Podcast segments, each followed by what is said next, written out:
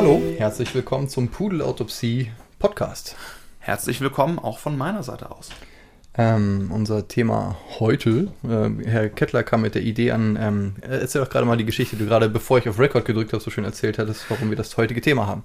Weil ich äh, am Bahnhof Braunschweig ausgestiegen bin, dann nach Hause gelaufen bin, circa eine halbe Stunde, und dabei die Innenstadt durchquert habe. Dabei bin ich vorbeigekommen am größten Karnevalsumzug Norddeutschlands. Schoduvel genannt. Schoduvel genannt, wo sich Dutzende oder sogar Hunderte, ich bin mir nicht ganz sicher, sorgfältig dekorierte Schauwagen durch die Innenstadt gewälzt haben, mit nackten Politikerhintern, Kreuzen, allerlei merkwürdigen Pappmaché-Skulpturen und auch einem erhängten Eisbären auf dem Wagen des Schulstreiks fürs Klima, den es da gab. Rundherum unglaubliche Menschenmassen von Leuten, die sich sehr kurz und knapp bekleidet haben, gerade wenn es Damen waren, irgendwelche Eisbärkostümen oder andere Bären- oder Flauschekostümen getragen haben, Hasenohren auf sich geschminkt hatten. Und währenddessen hat es einfach nur gestürmt. Es war so windig, dass man schlecht vorankam. Es hat genieselt und geregnet und es war die Art von Horizontalregen, der einem das Leben einfach komplett vermiest in allen Bereichen. Und ich habe mich gefragt, erstens, warum sind die heute rausgegangen bei dem Wetter? Zweitens, haben die gerade Spaß an dem, was sie tun? Äh, hat sich das gelohnt, da rauszugehen, obwohl das Wetter jetzt so Mist ist? Oder denken sie sich sogar, Mensch, ist das nicht super, guck dich um.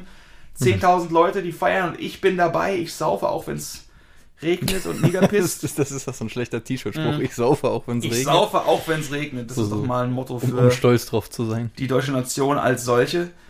Und dazu noch der Faktor, dass ich halt Karneval komplett verabscheue. Diese spezifische Art von Zwangsbespaßung. Zwangsspaß. Vor allen Dingen von, will ich jetzt mal behaupten, einem Menschenschlag zelebriert oder zumindest in vielen Bereichen, der sich sonst der spontanen Spaßhabung eher verweigert. Wo also der IT-Fachmann, der sonst nichts weiter tut, als seine Bleistifte in perfekte Ordnung auf seinem Schreibtisch zu bringen, sich plötzlich genötigt fühlt, sich ein Marienkost Marienkäferkostüm anzuziehen, mit seinen mit 50er Freunden Concon zu tanzen, um dann nachts sturzbesoffen mit irgendeiner ebenso motiviert und genauso gut aussehenden Dame in der Kaschemme zu landen und dann zu sagen, ha, bin ich nicht ein Freigeist, um dann zwei Tage später wieder zurück in den deutschen Untertanengeist zu verfallen. Also mhm. Karneval ist nicht so meins, will ich damit sagen. Genau, und unser Thema ist äh, wieder erwartet nicht Karneval, sondern wir haben gedacht, äh, wir machen das größer und nehmen das Thema Spaß.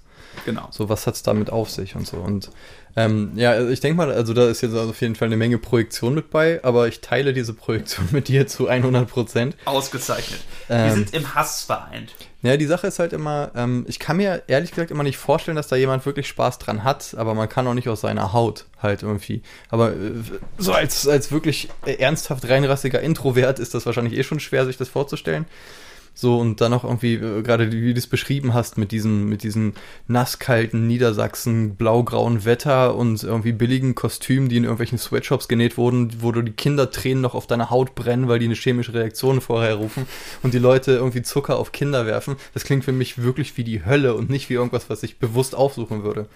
Aber, Aber probieren wir das mal anders zu sehen und das jetzt nicht, nicht einen Kasten Haterate aufzumachen, sondern einfach zu gucken, dieses, okay, ähm, ich meine, die Leute sind da und machen das, die werden ja irgendeinen Grund dafür haben. Und es geht ja auch nicht darum, sich jetzt darüber zu stellen oder so, sondern die Frage, was genau, was hat es eigentlich mit Spaß auf sich ist? Und wo ist der Unterschied zwischen Spaß und Glück? Und äh, diese Frage, haben die gerade Spaß? Und wenn ja, warum haben die Spaß und ich habe da rein keinen Spaß? Im Sinne von so dieses, ähm, das, das ist so ein äh, komplexerer Gefühlscocktail halt. Also ich glaube, dass die konkrete Frage, warum man bei Karneval Spaß hat oder nicht Spaß hat, hängt irgendwo damit zu tun, ob man sich auch einfach fallen lassen kann. Also ich glaube, gerade wenn man, auch wenn man jetzt nicht unbedingt aktiv in der Kunst- oder Musikszene unterwegs ist, wenn man sich damit irgendwie identifiziert, so ein Gefühl von, vielleicht auch sogar ein unausgesprochenes, ich bin ein kultivierter Mensch. Ich interessiere mich für Boccaccio, für Foucault und für die Musik von Mahler und Mozart, sowas in der Richtung.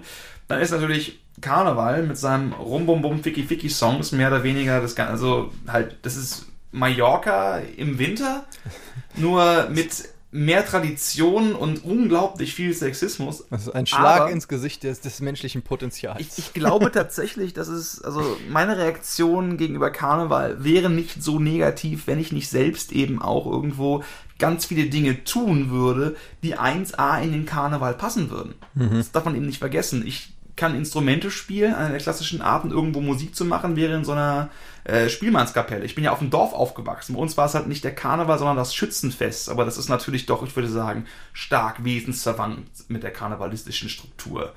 Ne, du hast dann irgendwo, du hast deinen Rummel, du hast deinen Umzug, du hast deinen Marsch, du hast dein Festzelt, deine Büttenreden und du hast die ab 2 Uhr nachmittags oder ab 11 Uhr morgens fließenden Alkoholmengen. Hm. So bei mittelalten Leuten, die sich dann wirklich bis zum Kotzen besaufen, was sie sonst nicht tun würden.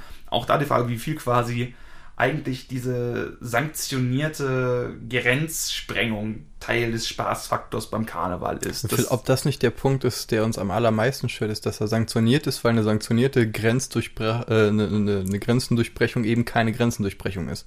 Genau, aber ich glaube, das ist nicht Deswegen kann es nicht subversiv sein, egal wie subversiv man sich fühlt, während man da was tut. Es kommt immer darauf an, ob man überhaupt subversiv sein will, weil wenn wir jetzt denken, aha, hier ist das Subversive im Karneval, und das ist aber nicht da, weil es natürlich eben völlig gemanagt und akzeptiert ist, äh, dann wäre das vielleicht aus der Perspektive vieler Leute genau das Falsche. Nein, ich genieße es gerade, dass ich darf. Gerade wenn man sich sonst nie in einem halbnackten Marienkäferkostüm auf die Straße trauen würde.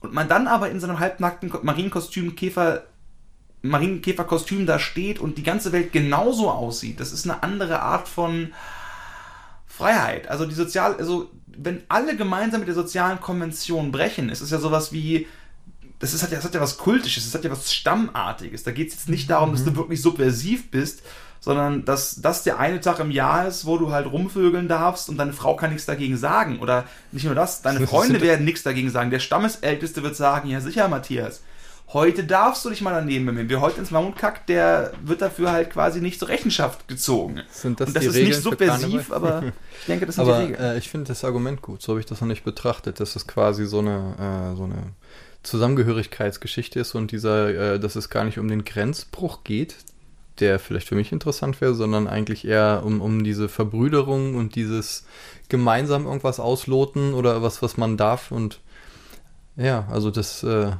interessant. Es ist wie Fußball. Es ist wie der Spaß von, boah, ich bin ja eigentlich gegen Brüllen und Hass, aber wenn ich in der Mitte von 20.000 Leuten stehe, die sich auch im selben Moment freuen, und zwar erwartbar freuen, im selben Moment frustriert sind und Hass und Wut empfinden, hm. genau wie du, das hat so eine Art von Massenhysterie und Psychose, der man sich ja auch durchaus angenehm anschließen kann. Wahrscheinlich hat es so eine Art von kognitiver Entspannungsfunktion, wenn man quasi von der Spaßwelle dahingeschwemmt wird. Vielleicht hat es auch was mit Angenommenheit zu tun, dass man halt quasi so die Sachen, für die wir uns, äh, das heißt, die wir uns schämen, ich schäme mich dafür nicht, aber für denen uns gesagt wird, wir sollten uns dafür schämen, so alles, was man so grundsätzlich äh, in, die, in die Schattenwelt der Existenz drückt, wie Hass, Wut, Begierde, Lust, sonst was oder so, was immer so ein bisschen nicht zur Alltagspersona gehört, die die meisten Leute gerne in, in die Welt mhm. halten oder tragen, ähm, dass dann quasi in, diesem, in dieser Art Safe Space für jetzt dürfen wir aber mal, ist schon das, das Wort die Sau rauslassen, ne? so diese,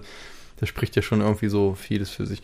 So im Sinne von, wir geben dem äh, Schatten in uns äh, kurzzeitig halt so ein gewisses Gehege, aber alle gleichzeitig, deswegen hat keiner Scham und Schande. Und wenn, dann ist es okay. Äh, und, und deshalb hat das so etwas von einer gewissen Angenommenheit, dass das vielleicht so eine gewisse reinigende Wirkung haben kann und vielleicht sogar therapeutisch. Jetzt mal, also ich bin gerade Teufelsadvokat 5000 halt, ne? mhm. weil ich glaube nicht, dass es das eigentlich macht jetzt in, in der Praxis. Aber in der Theorie könnte es das vielleicht gehen. Also vielleicht ist es auch so, also wenn wir alle jetzt irgendwie äh, Pilze fressen würden und nackt ums Feuer tanzen, wäre ich wahrscheinlich sogar mit dabei.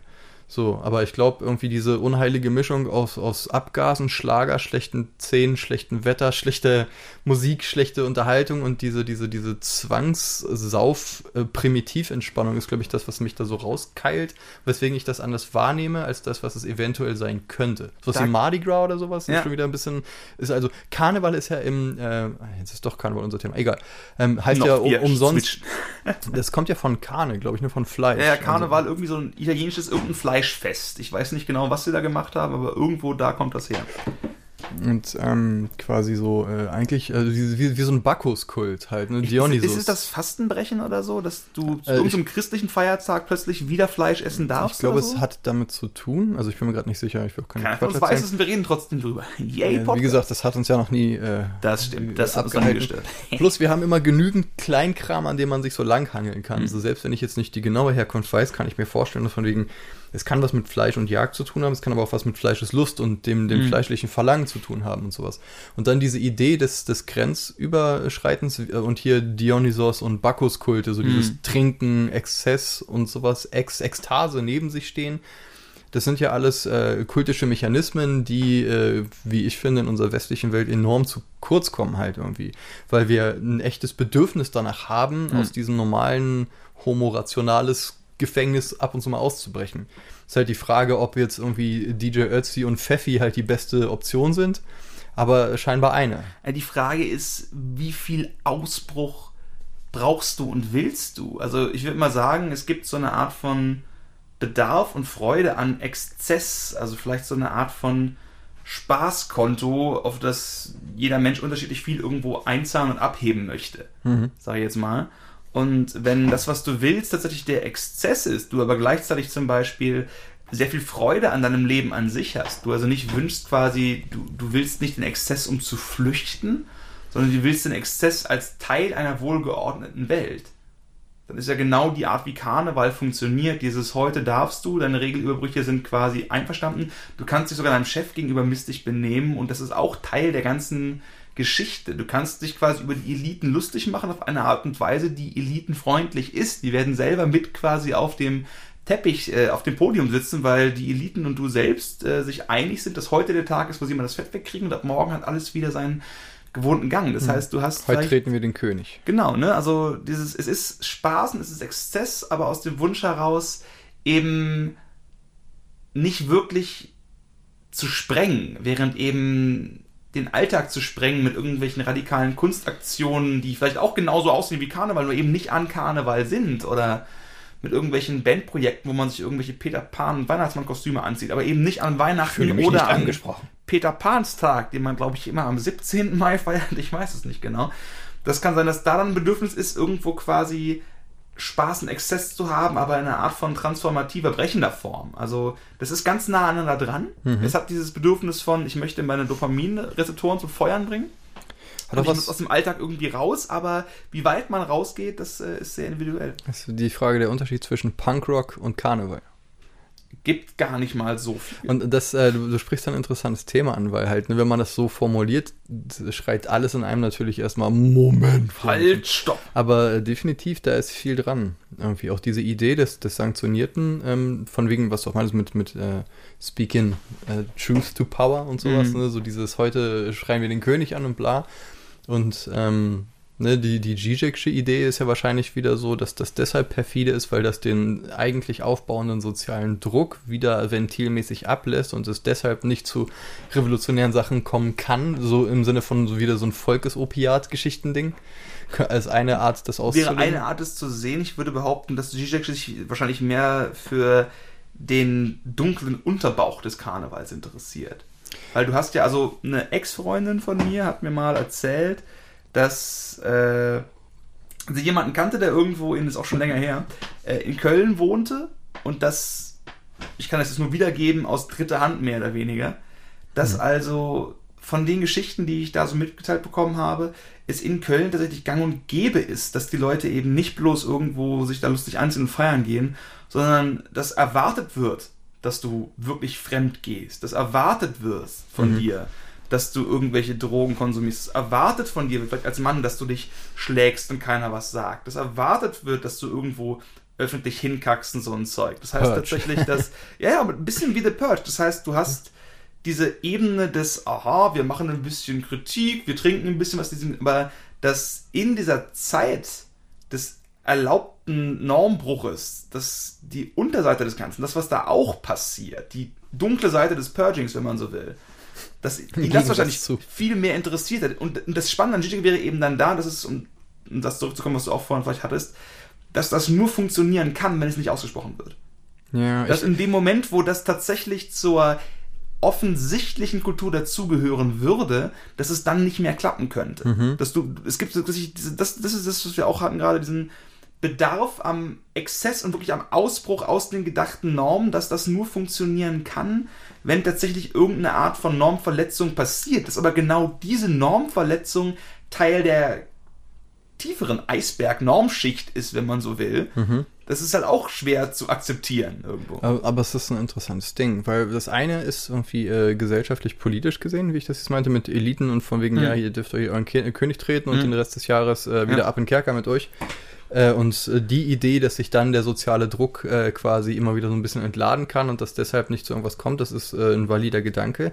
Das, was du gerade beschreibst, ist eher was Persönliches, Mhm. was Privates und äh, definitiv ähm, auch wieder eine eigene Dynamik. Und all diese Dynamiken funktionieren ja parallel. Das macht es so wahnsinnig interessant. Also quasi ist Karneval mehr als nur schlecht geschminkte Leute auf einem verregneten Wagen, sondern quasi als, als psychokulturelles, ähm, wie sagt man, ähm, Ritual quasi äh, sehr, sehr bemerkenswert. Und vor allen Dingen. 30.000 Leute werden gemeinsam in Trance versetzt und vielleicht sagen die, ja, mir ist es auch egal, dass da Kamelle geworfen wird und was für Musik die spielt. Aber das, was danach passiert, von dem du nichts weißt, weil du nicht teilnimmst, von dem wir dir nichts erzählen, das große Geheimnis der karnevalistischen Untergrundkultur. Das macht mich nicht neugierig auf Karneval, das wäre super schlimm.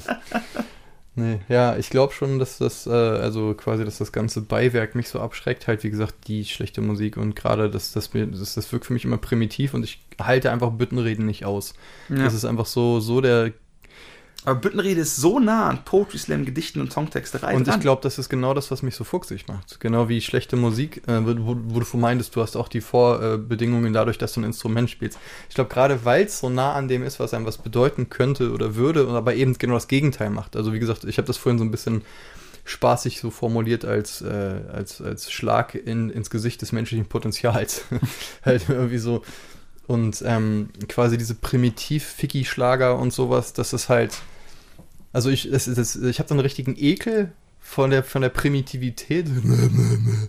Aber irgendwie, ähm, aber, aber es bedient ja Sachen, die ich selber auch interessant finde. Halt irgendwie äh, Abgründe, was weiß ich, Lust, Exzess, Ekstase, das sind ja alles Sachen, die ich interessant finde, aber es ist halt deutlich weniger cool mit vollgepissten Hosen und dann. Wobei ich glaube, der normale Karneval wäre auch weniger tatsächlich Ballermann, Ficky, Ficky, Poop Songs, sondern eher sowas wie Braunschweig, Braunschweig, Fallalala, Heimat, Heimat, Heimat. Ich weiß nicht, ob das nicht ey. sogar noch schlimmer ist. Es ist eigentlich noch schlimmer, aber deswegen, da muss man sagen, ach, wir haben überhaupt keine Ficklieder beim Karneval, also zumindest nicht um die Uhrzeit. nur Nazi. Ja, okay, es ist nur noch schlimmer. Es ist hart. So, also wenn du halt entweder so völkischen Kram hast, so Heimatszeug oder Ficky Saufkram, das ist dann so. Da, da fühlt man das Gefängnis der Denke, weißt du, ich meine? Irgendwie, Also es klingt jetzt auch wahrscheinlich wahnsinnig arrogant und so meine ich das. Ich weiß gar nicht, wie ich so Schunkeln meine. und mitklatschen, so löst in mir was aus, das ist hart.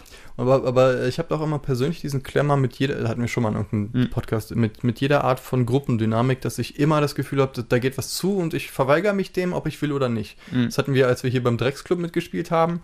Äh, es ist so ein Theaterding in, in Braunschweig, da haben Mhm. wir mit, mit, mit Dirwood sogar, Ja. ne? mit, mit unserer Folkband haben wir da irgendwie auch äh, mitge, mitgespielt. Und da waren dann so Aufwärmübungen irgendwie, äh, wo, wo so die ganzen Schauspieler, man so tut, als ob man sich einen Ball hin und her wirft und so. Mhm. Und sobald diese Art von, von Gruppenkram ist, merke ich einfach so, geht nicht, kann ich nicht. Ich weiß noch nicht, was das ist. Ich bin da voll bei. Ja, und das, das, das ist, glaube ich, auch so ein fundamentaler Unterschied zwischen uns beiden, dass du halt schon, nein, anfällig klingt so, als, so, als würde ich das Du bist vorhalten. anfällig für Zwischenmenschliches. Ah. Nein, nein, nicht zwischen, also im Sinne von Gruppendynamiken kriegen die schnell.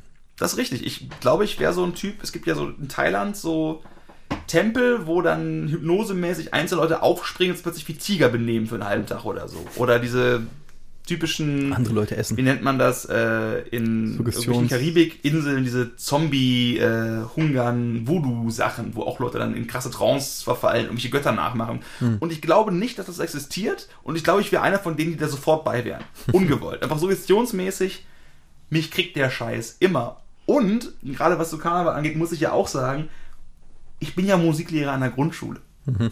Ich singe für Geld die ganze Zeit Lieder über Eisenbahn und über irgendwelche Volksgruppen in kälteren und wärmeren Ländern, die sich entsprechend ihrer sehr stark karikierten Bilder, die wir von ihnen haben, irgendwo verhalten. Mhm. Und über Vögel und über Pinguine. Und das ist halt in der simplen Songstruktur, mit dem, was ich mit den Kindern singe, was auch wunderbar funktioniert, was auch wichtig ist, weil es eben nicht so komplex sein darf für Sechs- und Siebenjährige. Ne? Ja. Das ist wirklich wichtig, weil du merkst, die schalten ab, wenn es zu viel wird. Mhm. Es muss ein gutes, simples Level haben. Und das sind halt mehr oder weniger Karnevalslieder, die ich unironisch auch genießen kann. Und ich bin da auch gern, ich bin ja der klassische Horst, das meine ich ja damit. Mhm. Ich bin in dem, was ich tue und mag, so nah dran. Aber wenn ich halt die 14 irgendwann überschritten habe, würde ich auch gern dieses Level überschreiten in meiner eigenen Kulturkonsum-Mentalität. Hm. Und im gewissen Sinne ist Karneval genau das. Der Regress in diese simpelsten Lied- und Klatsch- und Machstrukturen, die als Grundlage sehr wichtig und nötig sind, die man aber irgendwann hinter sich lassen möchte, gerade wenn man irgendwo Bereich Musik irgendwo tätig ist, um eben, auch weil das Ohr feiner geworden ist. Das heißt, es macht mir einfach keinen Spaß mehr, wenn ich Ching de Rasa Bum Bum Bum höre, also für mich persönlich, aber Leute, die sich eben weniger mit Musik auseinandersetzen, die Musik nicht hören, um quasi die Feinheiten rauszuholen, um seelisch berührt zu werden, sondern die das mögen, wenn sie das verstehen, wenn dann ein ganz mhm. kleiner Text drin ist, das ist ja eigentlich überhaupt nichts Schlimmes. Es ist nur mir selbst so wesensfremd. Und das ist auch wieder dieses Ding von, ich mache ja eigentlich anderen Leuten damit in gewissem Sinne auch ihren Spaß madig. Genau, und ne? das ist genau so ein wichtiger Punkt, äh, von dem wir auch ausgegangen sind. Ne? So hm. dieses, äh, okay, du siehst Leute, die Spaß haben und einen selber, man hat so dieses, äh, ich distanziere mich davon. Das ist ja per se ein grundunsympathischer Zug. Hm. Darüber muss man sich ja, auch ja, im Klaren Wir sind sein. schon irgendwie arrogante Bastarde. Grumpy gerade. old fuckers. Genau, wirklich. Ihr habt keine ja. Ahnung, was es ist. Und, ihr habt da nie ähm, mitgemacht gemacht und ihr jammert rum. Ja, genau ich, das. Also sagen wir aber so, was ich mir nicht vorwerfen lassen kann, ist, also ich habe, ich versuche zwei Dinge mitzumachen. Ich merke halt, wenn es nicht geht, aber mittlerweile ist es auch so, dass ich halt nicht mehr versuche, das Leuten dann auszureden oder so. Auch äh, genau wie ich war super Musiksnob immer gewesen. Auch da äh, finde ich, habe ich eine gewisse Besserung hinter mir, dass ich halt einfach, wenn, äh, äh, wenn Leute einfach irgendwas mögen, was ich nicht mag, dass ich das mhm. einfach sein lassen kann, es sei denn, es ist halt wirklich was, was gegen alles geht. Wenn einer mhm. sagt, ich höre ausschließlich Horst Wessel-Märsche, dann ist es so ein bisschen, ja, ist schon weird irgendwie. Ja. Da würden wahrscheinlich keine Freunde werden. Aber ähm, so die, die, diese Idee des Kultursnobs und du musst mögen, was ich mag und so, das ist ja jetzt, also das, das muss man auch irgendwann aufgeben, weil sonst wird es ja auch eklig. Mhm. Und ich würde nicht mal mehr sagen, von wegen, wie du das meinst, ähm, ich suche ja nicht immer nur Erfüllung in Musik und sonst was oder jetzt das als intellektuelle Übung für, für meinen, mhm. für meinen reichhaltigen Geist so, sondern manchmal ist auch, also es gibt auch simple Sachen, die ich cool finde oder so. Es darf halt nur irgendwie nicht eklig sein. So mhm. dieses, mhm. äh, weißt du, so dieses, dieses Zombie-artige, dieses gutturale, mhm. Zombie, Saufe, Öllaut-Ding, was in der Luft ist. Das hast du aber auch bei Ballermann und bei Volksfesten jeglicher Art. Das ist der Grund, warum ich all solche Sachen nicht aufrüste. Aber nur weil ich fühle mich unter diesem, in dieser Schwingung nicht wohl. Für mich wirkt das immer irgendwie latent gewaltbereit, ungebildet und irgendwie Hormonen weißt du, mhm. vielleicht tue ich der Sache auch total den Unrecht. Und für manche Leute fühlt sich das einfach an so unkompliziert, nicht so verkopft, einfach mal sein und gut ist. Aber ich habe da immer so eine, so eine gewisse. So, äh. Es hat auch eine Art von. Es, es kann auch sein, dass hinter dem Karneval mitmachen und Spaß dran haben, dass das vielleicht die eigentliche Weisheit ist. Weil, stell dir mal vor, du würdest so viel meditieren und würdest so gut dabei sein, du wärst so weise, dass du einfach tatsächlich loslassen könntest und das genießen könntest. Nicht, hm. weil es besser wäre, sondern weil du da anders rangehen könntest. Also ja. irgendwie ist es schon so, dass es, also, es gibt Aspekte des Lebens, ich denke konkret zum Beispiel an Fußball und Karneval, wo ich glaube, dass ich mir möglicherweise, weil ich zu verkopft bin und zu viel über den Kram nachdenke, mir die Gelegenheit für eine Menge Spaß kaputt mache. Auf jeden Fall. Aber, also sagen wir es so, ähm, ich habe mich schon dahin meditiert, dass ich die Leute nicht mehr alle vernichten will. okay, ich gebe zu, es kommt immer, man muss immer auch sagen, wo komme ich eigentlich gerade her? Also alle Leute, generell meine ich jetzt. So, das ist ja. Also, genau. So, und äh, aus, die, aus dieser nihilistischen Jugend mit, ja, alles ist schlimm, alles ist bla, so hinzugehen auf den, wenn die, und mittlerweile, ne, wenn die Leute ihren Spaß haben, lass sie ihren Spaß haben, irgendwie, Hauptsache ihr zündet irgendwie jetzt meine Gitarre nicht an oder irgendwie tötet Leute, die ich mag oder so, macht, macht ihr euer, ist okay. Muss ich nicht dabei haben. Und einfach auch zu merken, was für Sachen nicht äh, mit einem resonieren und welche nicht, ist es okay, danach zu handeln und ab und zu versuche ich immer mal Sachen, irgendwie, ne, sei es äh, irgendeine Sportart, irgendein Treff, irgendwie sowas, um zu gucken, wie das sich anfühlt, ist okay. Ähm, lass mal so ein bisschen die Brücke jetzt wieder zurück zum Spaß mm. kriegen. Weil wir, wir merken ja jetzt schon, Spaß ist ja nicht nur sowas wie eine Zerstreuung und ähm, das, das Wort ist, ist so eine, also die Mischung zwischen Glück Unterhaltung, Bespaßung, Zerstreuung äh, oder halt äh, Faszination. Mhm. Das sind ja, äh, das, das, ist wieder so diese Trennunschärfe, dass so vieles, da gibt es so viele, viele, viele Worte und so für, aber alles meint eigentlich, hat andere Wurzeln. Weil, mhm. so wie ich zum Beispiel Spaß verstehe, so, ah ja, das macht Spaß. Spaß ist so irgendwas, was, was dir leicht von der Hand geht, was dich motiviert. Ähm, sowas wie, äh, ja, keine Ahnung. Spaß muss, würde ich sagen, mit einer gewissen, sehr geringen Schwellenüberwindung zu tun haben. Für mich. Ich glaube, das beschreibt es vielleicht ganz gut. Das, ähm, Spaß ist etwas, was mir zustößt. Oh ja, boah, wir sind, keine Ahnung, wir waren draußen, wir sind spazieren gegangen, oder wir, wir, haben Fußball gespielt, wir, keine Ahnung, haben Sport gemacht, wir haben gesungen, wir hatten auch so Spaß gemacht. Hm. Ne? Während zum Beispiel wenn ich mir einen Kunstfilm anschaue von irgendeinem koreanischen Regisseur, den ich wirklich super großartig finde, also wirklich, wo ich völlig von begeistert bin, will ich trotzdem nicht unbedingt sagen, boah, der Film hat Spaß gemacht. Weil für mich ist Spaß mit einer gewissen Leichtigkeit verbunden. Hm. Leben des Brian, Nackte Kanone, das macht Spaß. Das ist ein Film, mit dem anzugucken, macht Spaß. The Witcher als Serie hat mir wahnsinnig Spaß gemacht anzugucken heißt jetzt nicht, dass ich sagen würde, die hatten jetzt ein Prädikat wertvoll oder sowas in der Richtung.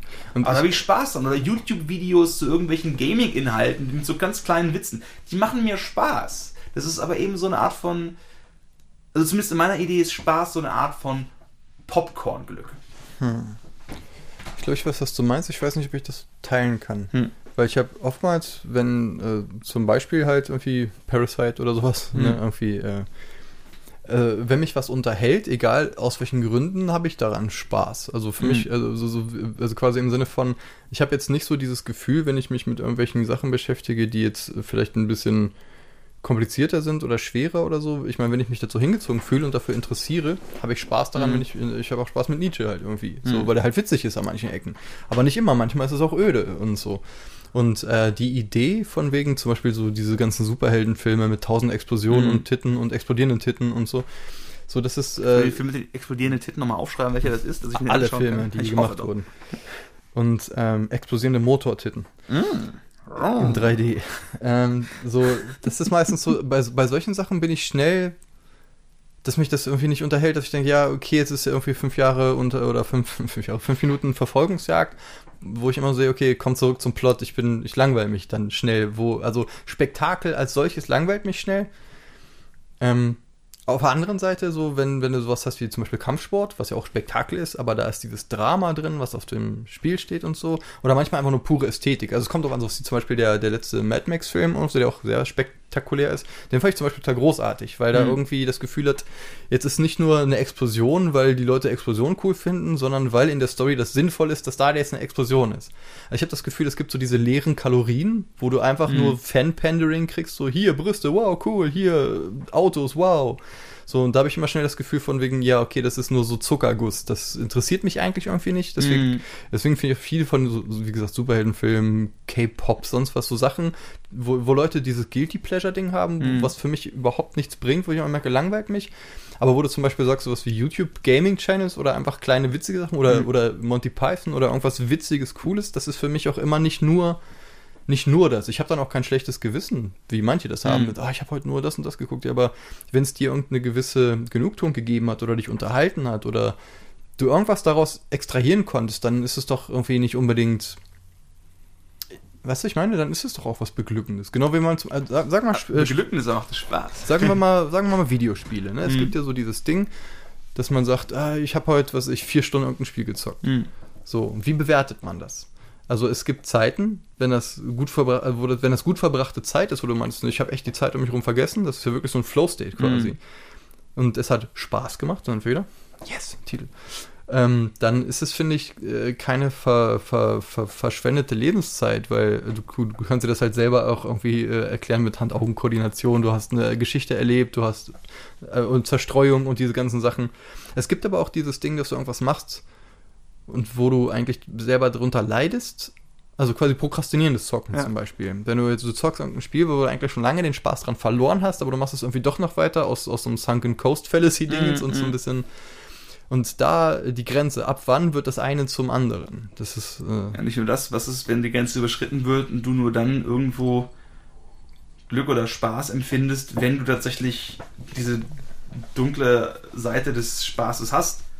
Weißt du, was ich meine? Nee, erzähl. Also es, es gibt ja äh, einen recht berühmten TED-Talk, wo es darum geht, dass man, also auch über das Prokrastinieren, dass man so den dunklen Spielplatz hat. Ah, man genau weiß, okay, ich habe die Deadline, ich habe das Projekt, ich habe den Arbeitstermin, die Vorbereitung, was auch immer. Und ich bin jetzt in dem Zeitfenster, wo ich das tun müsste, damit ich mich nicht stresse, es verschieben muss oder eine Nachtschicht einlegen muss oder wie auch immer. Und wenn man dann etwas tut, was eigentlich Spaß macht, zum Beispiel Videospielen, es kann aber auch aufräumen, irgendwas, Musik machen, egal was. Oder irgendwas, was keinen Spaß macht. Das bezeichnet dieser TED Talk als den dunklen Spielplatz, den Dark Playground. Und ich, ich glaube, es gibt so eine Art von, bei mir ist es tatsächlich bezogen auf Fressattacken, würde ich behaupten. Am ehesten. Also auch Videospiele, ganz klar. Also Videospiele und Fressattacken können bei mir so eine Art von Gefühl der Soglehre erzeugen. Mhm, so ein ach, immer, aber manchmal, genau, ach fuck it, und es geht mir gerade schlecht und die einzige Art, wie ich diese Schlechte bekämpfe, ist, dass ich mehr von dem mache, weswegen ich schlecht fühle, statt die Sache zu machen, die ich tun müsste. Mhm. Ne? Und das ist so, das fühlt sich nicht gut an, aber ich schwöre bei Gott, es gibt irgendeine Art von merkwürdiger, neuronal-kognitiver, hormoneller Ebene, was auch immer, oder seelischer, ich habe keine Ahnung, die das Ganze fast interessanter macht, als wenn ich dieses Videospiel oder diesen Zuckerguss-Donut genau zum richtigen Zeitpunkt esse, ohne jede Art von schlechtem Gewissen. Was ich natürlich bevorzuge. Mhm. Aber es gibt so ein gewisses Element von unverdientem Spaß oder Spaß, den man sich quasi aus der Zeit herausschneidet. Wie du liest jetzt die letzten Seiten dieses Buches noch.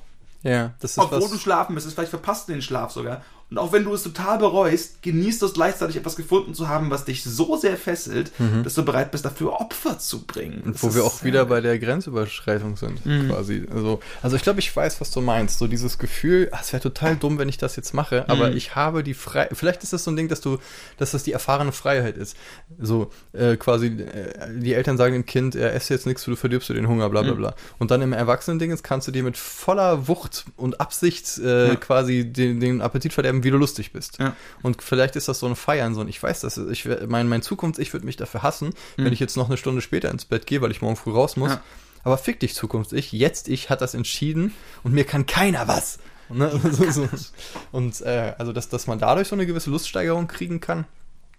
Aber wenn man das dann wenigstens hat, mhm. meistens ist Prokrastination dann irgendwie irgendwie so ein dumpfer Zustand, dass mhm. dieser, sondern eher so eine gewisse Machtlosigkeit. Ähm, ich habe es manchmal gehabt bei so irgendwie, äh, ich will ins Bett und dann, äh, ach, guckst du noch ein YouTube-Video. Äh, ah, nee, 20 Minuten ist zu lang. Nee, ich gucke ja. ein sechsminütiges. Das war so kurz, da kann ich drei davon gucken. Das ist auch wieder Bullshit, ja. weil im Endeffekt, ne, so, und da fällt es mir tatsächlich manchmal schwer, so diesen Punkt zu setzen von wegen, okay, jetzt ist gut. Obwohl mhm. das, was ich angucke, eigentlich überhaupt nicht wirklich interessant oder relevant ist halt so Schwachstromzeug. Das ist wie noch mhm. ein Chips äh, oder noch ein Stück Schokolade oder sowas essen, quasi so dieses.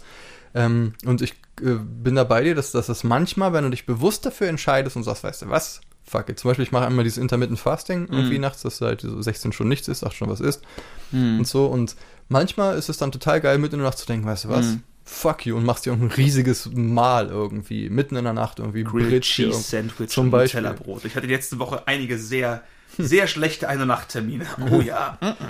Und das, wenn man das mit so einer, mit so einer diebischen Freude macht, diese fickt euch alle. Ne, so dann kann das total geil sein. Aber, aber diese diebische Freude muss halt irgendwie. Aber du musst dir da bewusst sein. In der Minderheit der Tage sein. Wenn die diebische Freude jeden Tag da ist, hast du ja quasi auch wieder diesen verminderten Return of Investment. Ja, und dann ist es auch eigentlich eine Sucht, weil äh, eine ja. Sucht ist ja quasi, laut Gabor Mati, den ich sehr abfeiere, dieses Verhalten, also jede Art von Verhalten die, äh, die du nicht lassen kannst und äh, die du machst, obwohl es äh, Konsequenzen für dich hat. Hohe Konsequenzen. Ja. So. Und wenn ich da halt an Spaß denke, denke ich an diese kurzen Dopaminschübe oder Serotonin, was auch immer da gerade ausgeschüttet wird, im Verhältnis zu dieser tiefen, lebenslangen Zufriedenheit und Glück, die man irgendwo durch erreichte familiäre, arbeitstechnische Lebensziele, wie auch immer, haben kann. Und wenn man jetzt gerade, wir hatten ja die Beispiele, Essen, immer da, Handy in der Hand, YouTube, Videospiele, Pornografie, um hm. Gottes Willen. Ich weiß nicht, ob wir das Thema nochmal anschneiden sollten bei der Frage Spaß.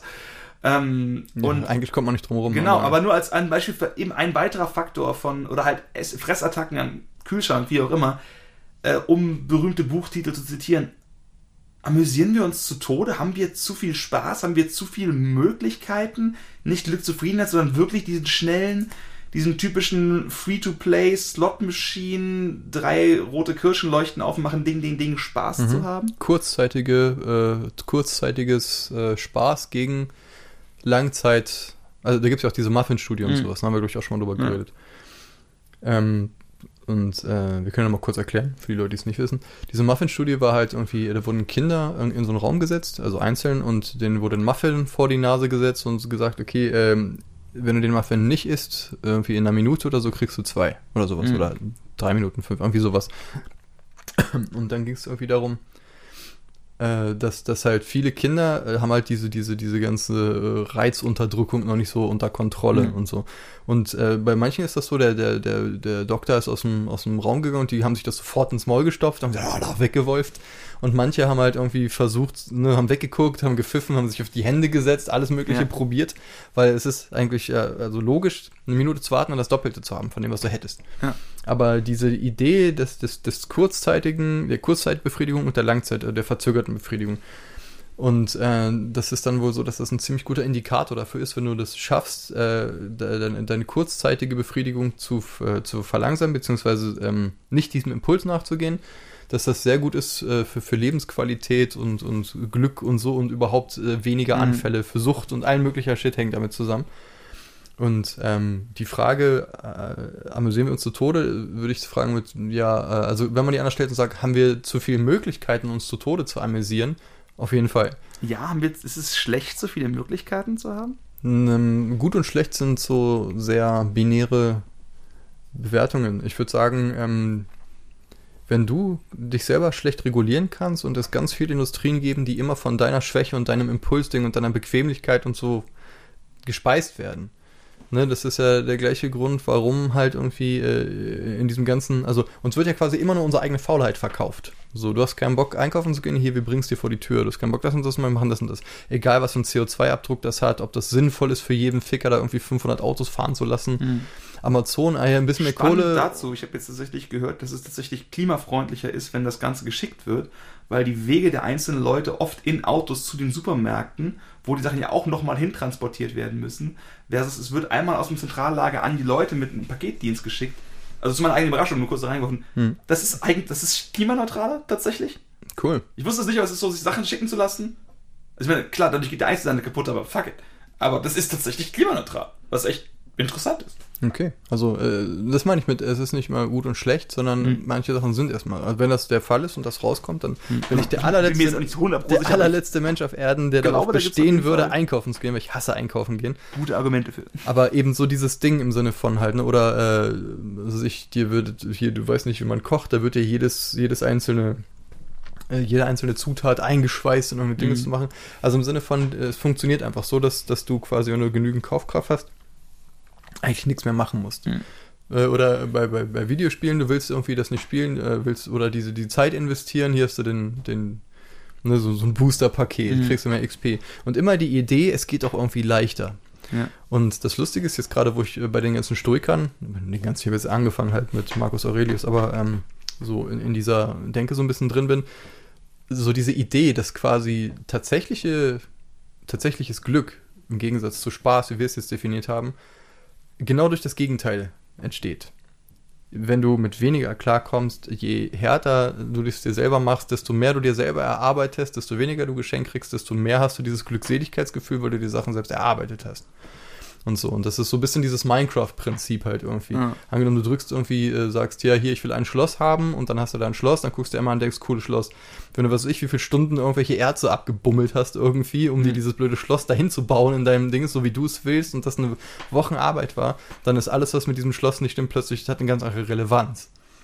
So und, ähm, und durch dieses, ja, da kommen wir auch auf jeden Fall Ja, auf. das ist dieser Bias-Bias, wie man das nennt. Ne? Du hast viel für etwas bezahlt, sei es Zeit oder Geld, dann wird es dir besser gefallen. auch. Selbst Also, wenn es offensichtlich genauso gut oder schlecht ist wie das günstigere oder kostenlose Produkt. ja, was heißt gut oder schlecht? Nach welchen Kriterien? Also quasi, wer bewertet das? Es gibt wahrscheinlich vielleicht so Sachen, wo man sagt, okay, Nährwert oder sowas mit Mhm. einem selbst angebauten Ding oder was, was im Supermarkt gekauft ist, wo man eventuell Sachen vergleichen könnte mit was Mhm. jetzt wirklich in Zahlen gemessen irgendeinen Wert hat. Aber ähm, gut und schlecht und Werte ist ja meistens was total Subjektives. Zum Beispiel, wenn du weißt, dass du gita eine Gitarre, die du hast, dass die mal, was ich, Elvis gehört hat, dann wird Mhm. die für dich viel, viel wertvoller sein, als irgendeine, die von die du einfach so gekriegt hast oder so, ob das jetzt stimmt oder nicht. Aber du weißt, was ich meine. Ja. Dass das Wert und gut und schlecht auch immer so eine Sache der, der, äh, der, des Paar-Augens ist, das da drauf schaut und in welchem Kontext das passiert. Und ähm, quasi die Idee, dass das ähm, ist ja genauso, wenn du immer heizt. Irgendwie, ah, mir ist kalt, mach eine Heizung an, eine Heizung. Dann wird dir immer schneller kalt werden. Wenn du einfach nicht mehr heizt und so ist, irgendwann hat sich dein Körper daran gewöhnt. Im Sinne von, du nimmst äh, dir selbst irgendwie so diese ganzen, diese ganze Anpassungsfähigkeit und so. Und bei der Idee, man sich was Gutes zu tun, zu weich sitzen, zu regelmäßig essen, so, und das, das sind ja alles Sachen, die sehr ähm, konträr laufen zu dem, was aktuell in unserer Gesellschaft so passiert. Ja.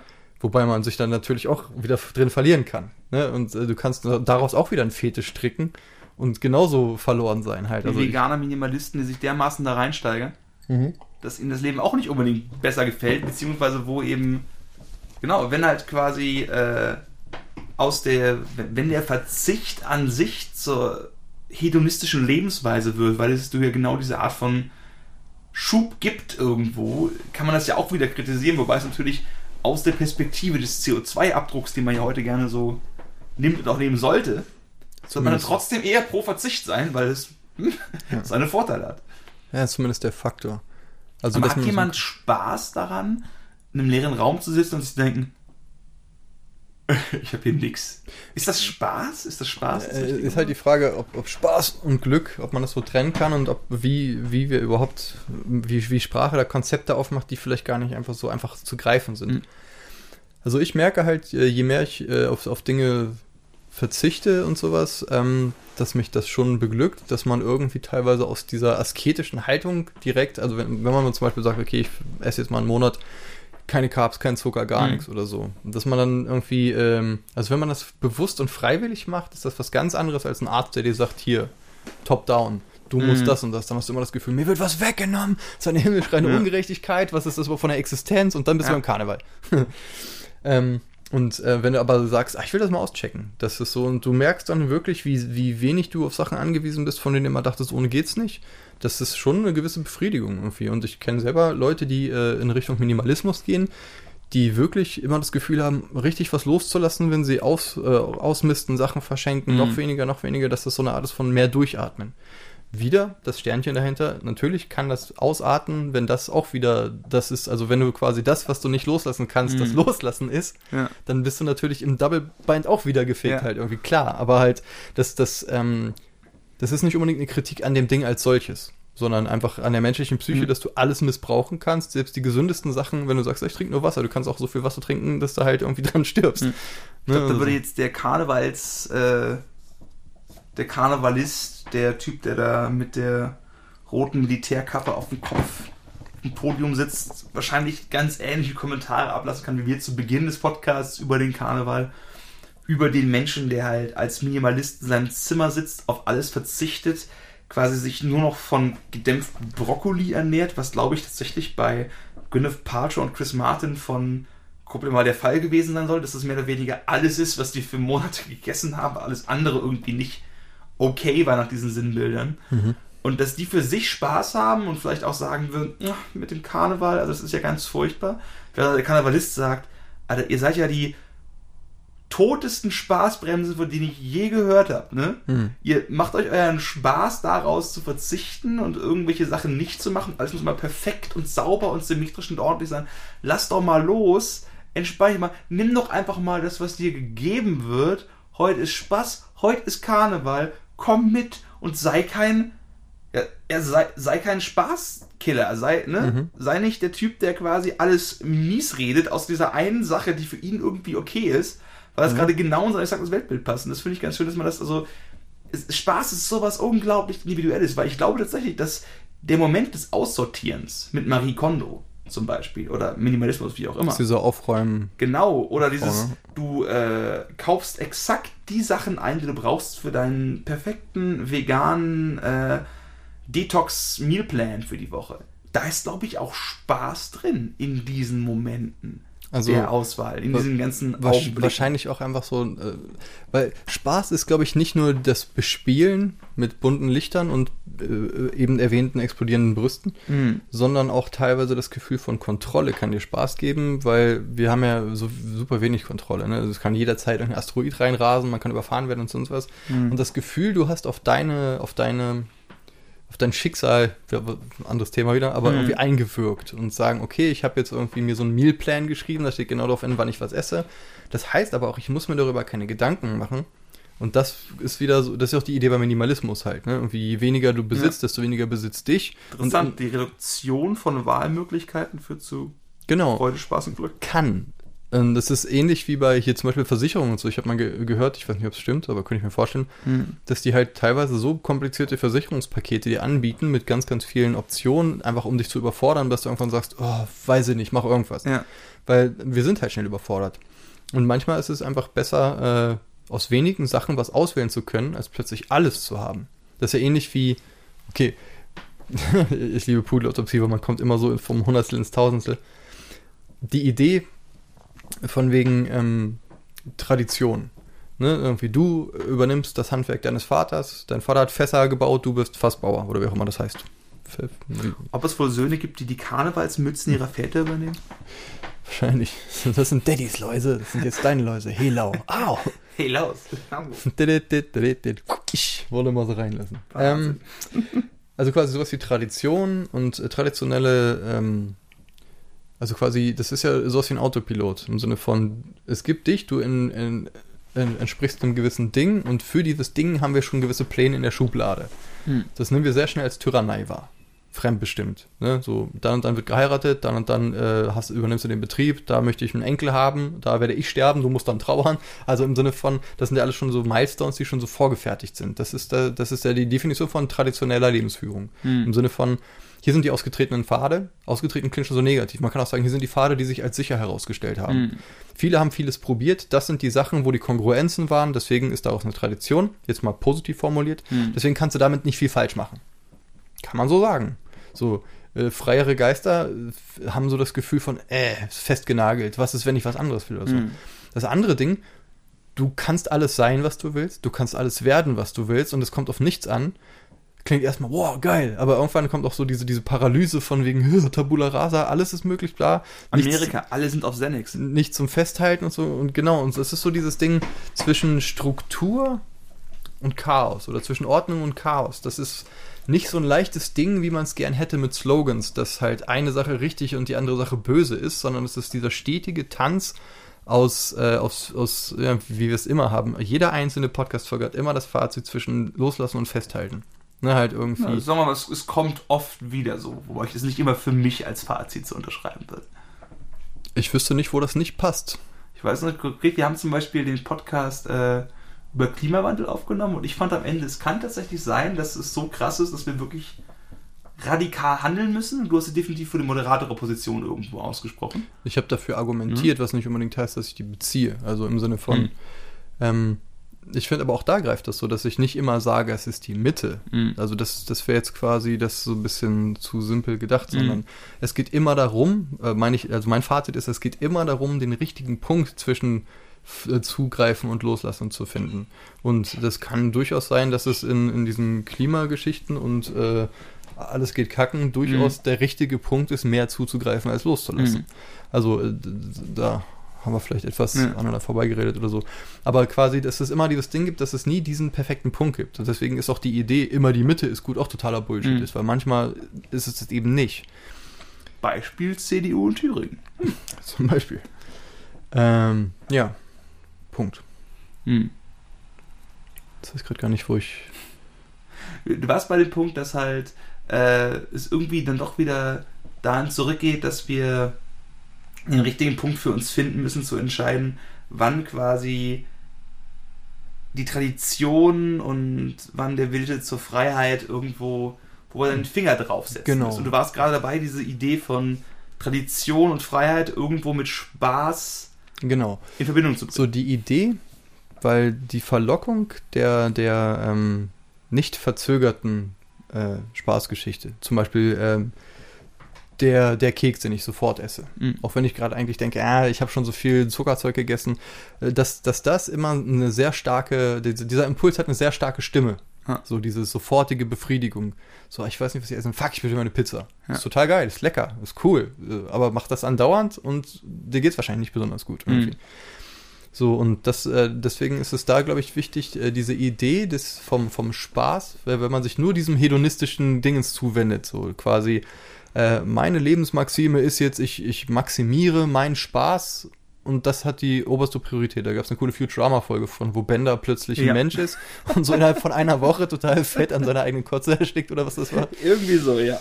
Ähm, weil halt dieses Ding, ähm, das ist ein sehr starkes Ding, was so äh, gehijackt werden kann, diese Dopamin-Geschichte, diese sofortige, ne, irgendwie Internetpornografie, Klick ist da, irgendwie mhm. äh, ein Anruf, die Pizza ist da. Lauter Sachen, die man kurzzeitig total cool findet, die aber irgendwie dann im Endeffekt oftmals so, so einen gewissen Nachgeschmack hinterlassen, von wegen, ja, das war jetzt eigentlich nicht das, worum, mhm. was mich jetzt tatsächlich beglückt. So, man muss das aber auch mal rausfinden, was beglückt einen, weil da ist ja auch jeder anders. Ja, ich denke tatsächlich, dass ganz viel davon ist wirklich super individuell und abhängig davon, wen man in welchen Situationen fragt. Auch dieses super schnelle Zugreifen, hedonistische Ding.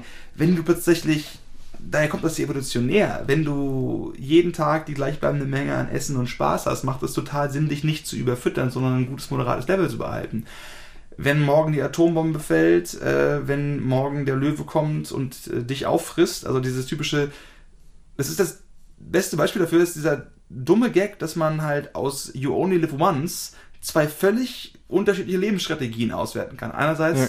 du musst super vorsichtig sein, du lebst nur einmal, oh Gott, oh Gott, oh Gott. Hm. Pass auf, äh, pack dich in Watte, dass du so alt bist wie möglich, weil du hast nur ein Leben.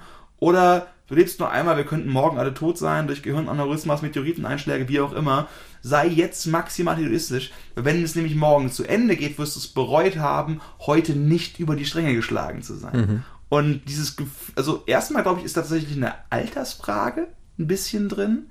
Auch eine Neokortex-Frage, glaube ich. Ne? Ich glaube dass es gibt mehr 20-Jährige, die nicht glauben, dass sie 30 werden, mhm. als es 30-Jährige gibt, die nicht glauben, dass sie 50 oder 60 werden. Ja, als also ehemalige 20-Jähriger kann ich das bestätigen, dass ich auch nicht dachte, dass ich 30 ja, werde. Meinem oder fast dieses, 40. Boah, nee, älter als 27, als 30, so alt werde ich nie werden. Und dann bist du das irgendwann nicht so, okay, realistisch gesehen, ich werde irgendwann Rente beziehen. Fuck. Und das ist einfach so eine Art von, ich weiß nicht warum, aber ich glaube, das ist tatsächlich eine Frage des Lebensalters, die irgendwie auf den Menschen sich entsprechend auswirkt.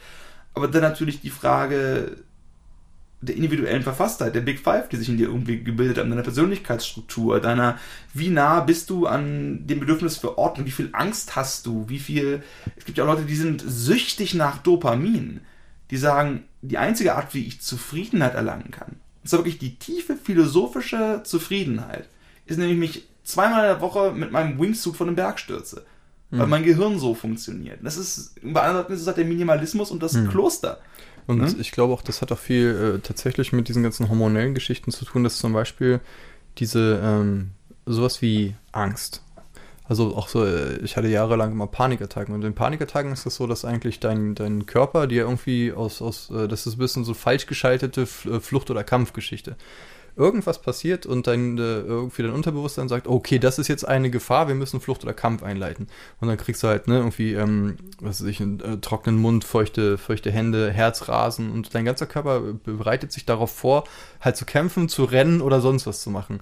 Und wenn du dann halt einfach den Grund nicht kennst und das sich einfach so heimsucht, während du gerade irgendwie mit irgendwie Freunden in der Stadt in einem Café sitzt oder so und plötzlich das Gefühl hast, du musst flüchten und so, ähm, dann ist das ja in erster Linie Cortisol und Adrenalin, ne, mhm. zwei Stresshormone, die dazu da sind, halt wirklich den Körper dieses, dieses, diese Sache zum Verbrennen zu geben. Und ähm, wenn du, wenn dich das immer wieder heimsucht, dann ist das so, dann betrübt dich das, also quasi, dann hast du das Gefühl, du kannst da nichts dran ändern und so. Und dann ist das auch so eine Sache, was, was plötzlich Spaß und Glück bedeutet, ist dann erstmal in erster Linie von, von dieser Heimsuchung in Ruhe gelassen zu werden. Mhm. Und da ist es dann, deswegen mache ich diesen Wo ganzen... die Abwesenheit von Schmerz zum Glück wird. Genau. Deswegen mache ich halt ne, dieses regelmäßige Meditations- und Sportzeug, weil ich einfach genau weiß, wenn ich das mache, weil äh, durch, durch dadurch wird quasi dieser Treibstoff mehr oder weniger verbraucht.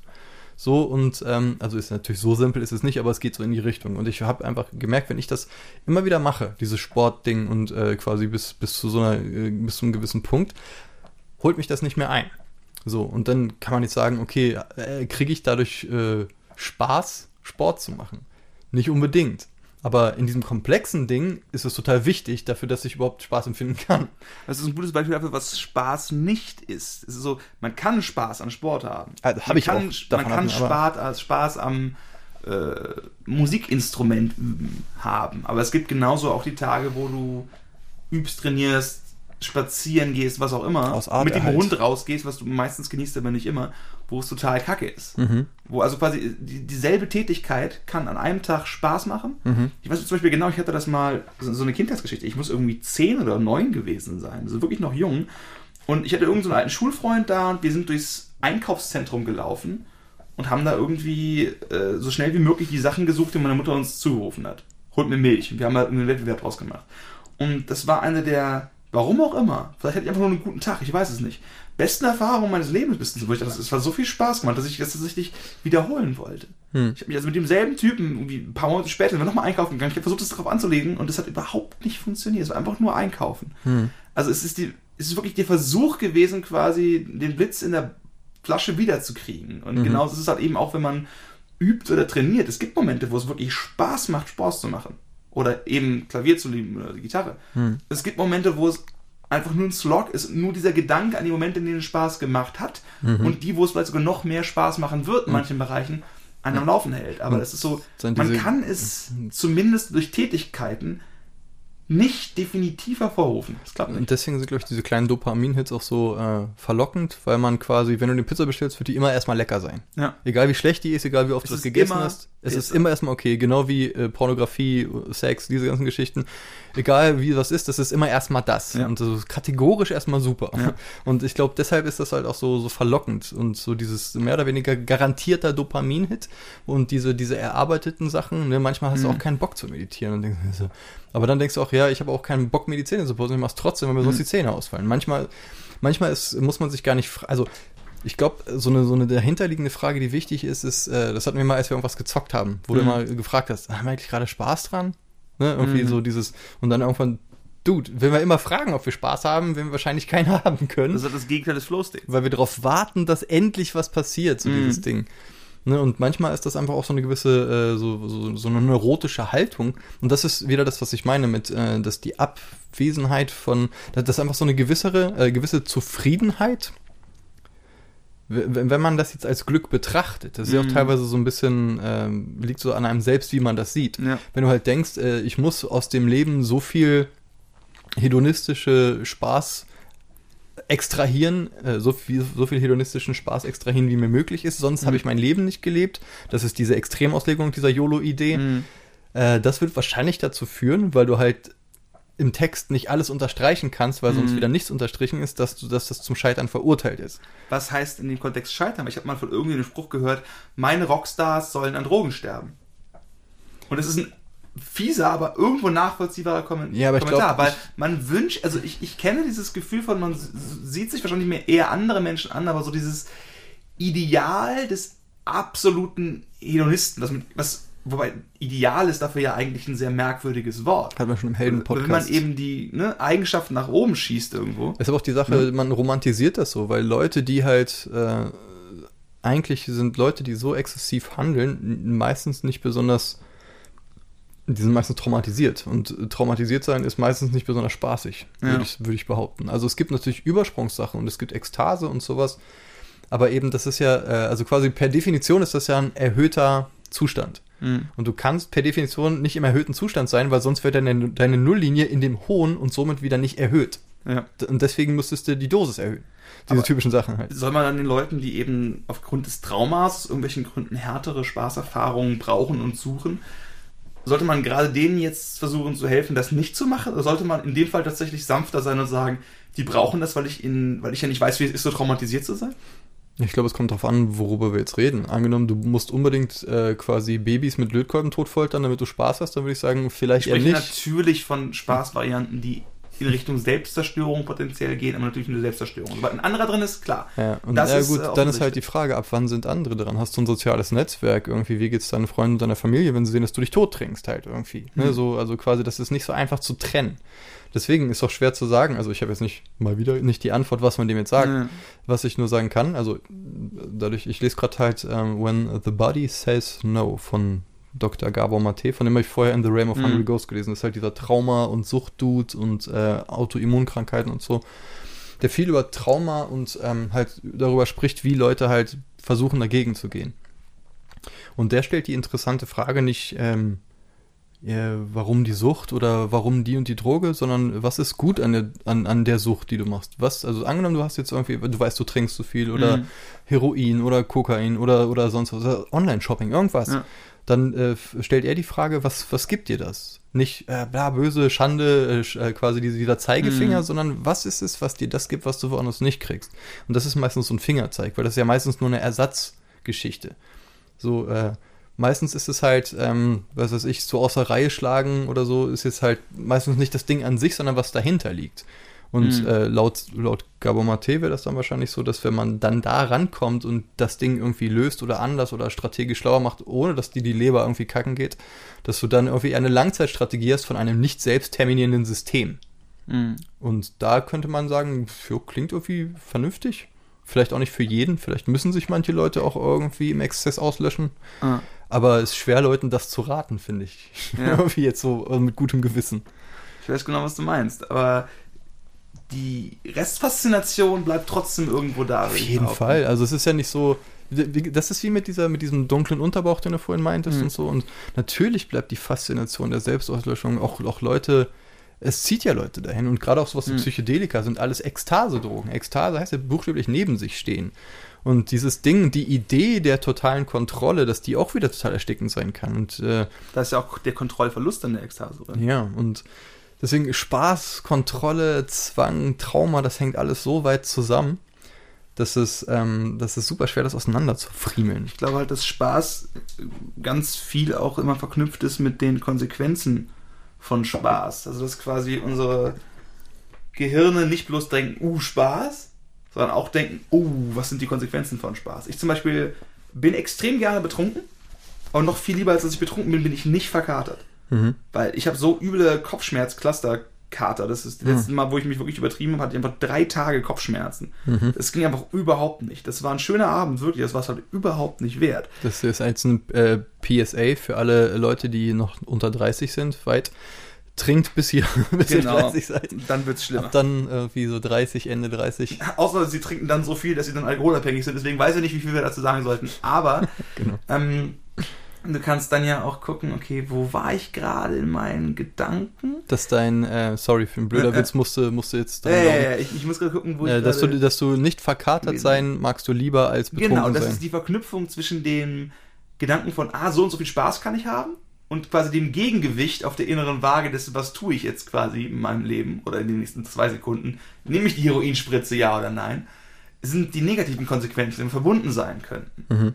Es kann sein, dass du sagst, oh, ich will nicht trainieren, aber dann nehme ich zu, bin ich ausgeglichen, krieg Panikattacken, das, wie auch immer. Das ist die Entdeckung Das wäre die. Art von, ich tue etwas Gutes und ich lasse es nicht bleiben. Mhm. Genauso kann aber auch sein, dass dieses, die negativen Konsequenzen von, ich nehme eben Heroin, also wirklich eine harte Droge, weil das ist höchstwahrscheinlich, ich habe es nie genommen und werde es auch mit Sicherheit nie tun. Ich glaube, das kann ich so in die Welt sprechen, ohne zu lügen.